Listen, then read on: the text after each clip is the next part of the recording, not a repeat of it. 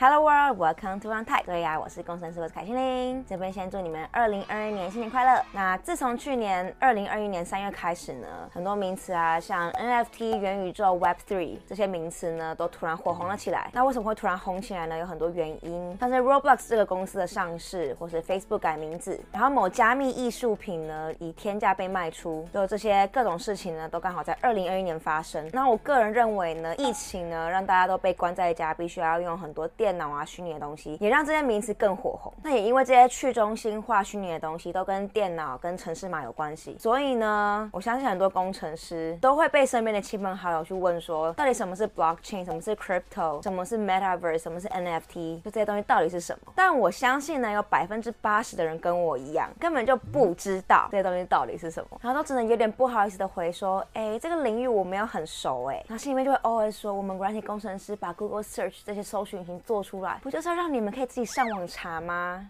那我自己个人呢，也就不知道为什么从高中开始，就是对于电玩啊、虚拟的东西，就是没什么兴趣，所以我就也没有特别有动力去了解这些火红的名词。对，但后来实在是被问到太多次了，那我就等了大概几个月之后呢，想说现在网络上已经多了很多讲解这些，不管是 NFT、Metaverse、Crypto、Blockchain、Whatever 这些所有名词的解释影片，所以呢，我就去把老高啊、小令说各种这些讲解的影片都看了一遍，然后。还跟朋友呢去台大听了相关的讲座，然后听了这么多之后呢，我终于有那么一点点貌似好像理解了些什么，然后其实也觉得还蛮有趣的。但我今天并没有要去讲解说这些东西到底是什么，因为我觉得我理解真的不够深，我不想去误导大家。那我自己看了那么多影片，听了那么多之后呢，其实蛮有想法的。那今天我就想分享一下我对于去中心化这个潮流的想法，然后也想分享一下，如果你是软体工程师的话，你可以怎么样去看待这个领域，因为我。相信很多现在正在看影片的观众，你可能就是软体工程师，然后你可能就是因为实在是被问太多了，被问到太烦了，所以就决定去了解一下相关的资讯，所以间接的找到这支影片。那今天就欢迎你。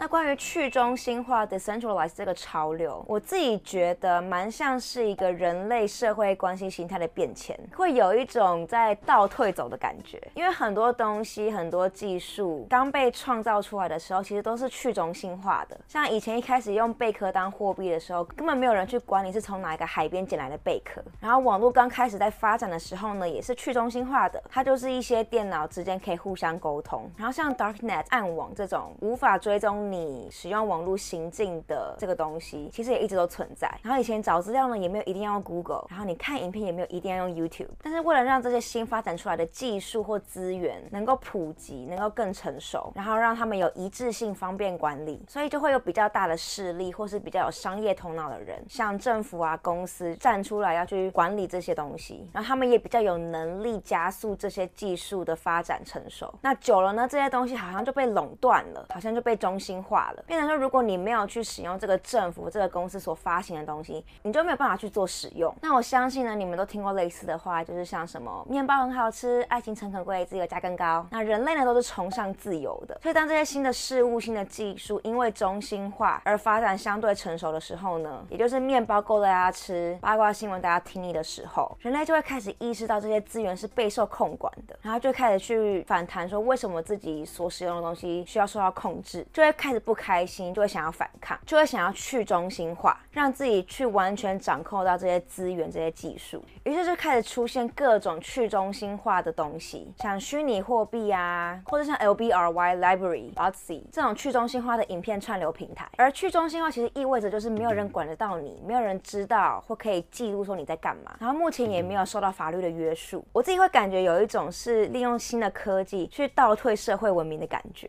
因为就像前面所提的，很多资源、很多技术，其实最一开始它都不是中心化的。而一个东西，它的使用成果好不好，完全是看使用的人怎么使用它。就像刀子，你好好使用可以拿来切水果；你使用不好，你可以拿来砍人。那鸦片呢，好好使用它就是医病的药；那你不好好的使用，它就是毒品。然后我常常说一句话，就是你有多自律，你就有多自由。真正的自由是建立在自律之下的。而现在大家呢，就是因为被管太多了，所以很想要去中心化，很想要自由。想要做什么事都不被管，我自己是有预感有一天会世界大乱，然后就需要重新有一个势力的出现去控管这些东西，然后就造成了这个中心化去中心化、中心化去中心化的这个循环。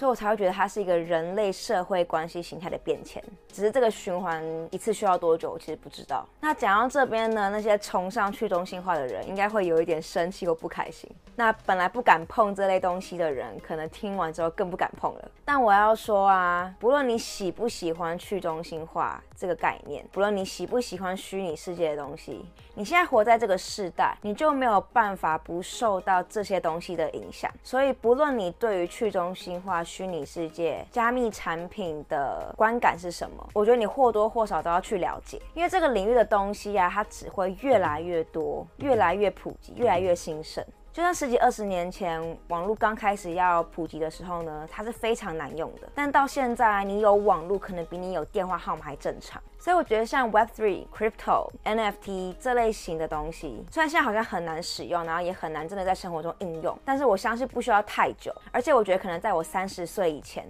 这些技术就会成熟很多。然后到我的孙子孙女那个年代，可能就跟视讯会议一样，是一个非常正常的东西。所以呢，虽然你现在不用急着加入，然后我也呼吁你不要急着加入这个领域，但是呢，我觉得你可以开始去认识它，去了解它。不然，如果你越晚去了解，你越有可能是那个最后吃亏的人。相信没有人想要成为那个未来所谓的手机白痴或是科技白痴。为什么现在有很多老一辈的人他们不会使用手机了？因为呢，他们可能就是年纪大了之后呢，不愿意去接触新的事物，就活在自己的舒适圈里。那逐渐的呢，你就成为了年轻世代口中的科技白痴。所以呢，我觉得提早去多做了解是好的，因为就像我前面提到了，你活在这个世代，你是不可能不受到这个领域发展的影响。那再来呢，如果你是软体工程师，你可以以怎么样去面对这个领域呢？很多人应该知道，说当初美国淘金热的时候呢，很多赚到钱的人都不是那一些去挖黄金的人，而是那些在旁边卖铲子、卖鞋子的人，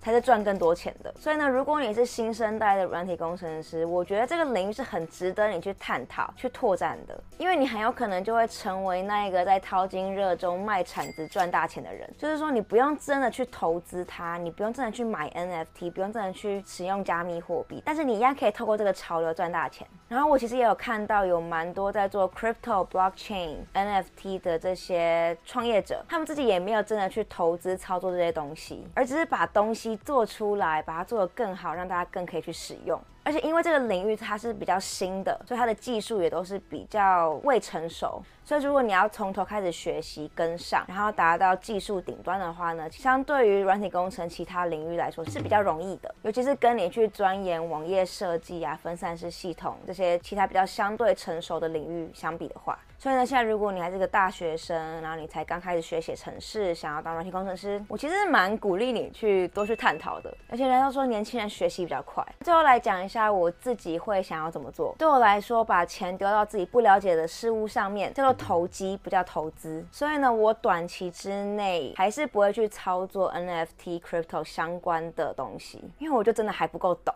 那可能会有人笑我，觉得我是一个思想保守，然后地上有钱不捡的傻瓜。但我觉得。至少我能够坦诚我不懂，然后尝试去理解，然后发现自己还是不够懂，所以不愿意去尝试。这样子的傻瓜总比盲目跟风把头栽进去的傻瓜好吧？然后也因为赚钱本来就不是我的人生目标，不然我就不会大学毕业之后就回台湾了。所以也不用去担心在意说自己没有赚到这一波的钱。而且回台湾三年了，当了这三年的傻瓜，我觉得还蛮开心的。那以上呢，就是我今天所想要分享的，都是我自己的想法跟见解。那我相信应该也有很多人有不同的想法，或者是觉得说我有讲错，想要更正的地方，都欢迎你们在底下留言告诉我，跟我交流。尤其是如果我讲错的话，please tell me，这样我才知道什么是对的。尤其是农历新年快到了，都欢迎你们教我怎么使用 NFT Crypto 去发红包哦。那今天的分享就到这里，如果你喜欢这样子类型的影片，就记得要订阅这个频道，按 Like 开启小铃铛哦，我们下次见啦！新年快乐，拜。